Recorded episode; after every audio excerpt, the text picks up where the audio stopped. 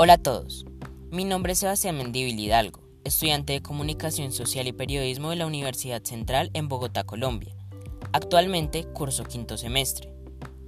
En el día de hoy les hablaré un poco sobre multimedia y cultura de archivo, un artículo escrito por el doctor en Bellas Artes y profesor titular del Departamento de Arte y Tecnología en la Universidad del País Vasco en España, Juan Andrés Crego Morán, específicamente lo que respecta a los denominados archivos comerciales. Bienvenidos.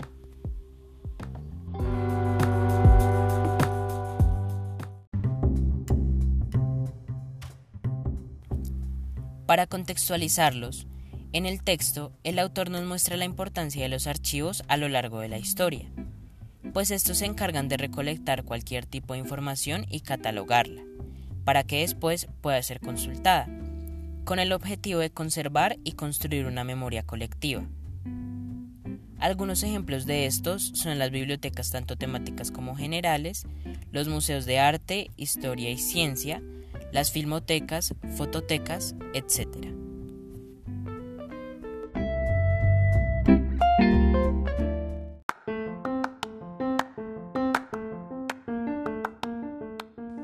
En este caso, les hablaré sobre los archivos comerciales que, como su nombre lo indica, almacenan contenido multimedia con el fin de que sea vendido.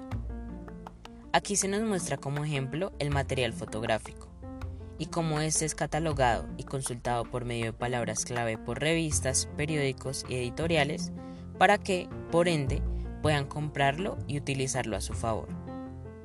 Su objetivo ya no se centra tanto en solo preservar memorias, sino en usarlas para fines monetarios. El principal servicio comercial en multimedia es Gary Images, que se encarga de guardar un extenso catálogo de contenido multimedia para venderlo. La manera de obtener acceso a este se hace por medio de un solo pago, pues es un sitio libre de royalties, es decir, que no se hacen desembolsos por cada compra. No es muy normal que personas del común accedan a estos servicios, por el simple hecho de ser pagos. Mayormente son solicitados por organizaciones dedicadas a la multimedia.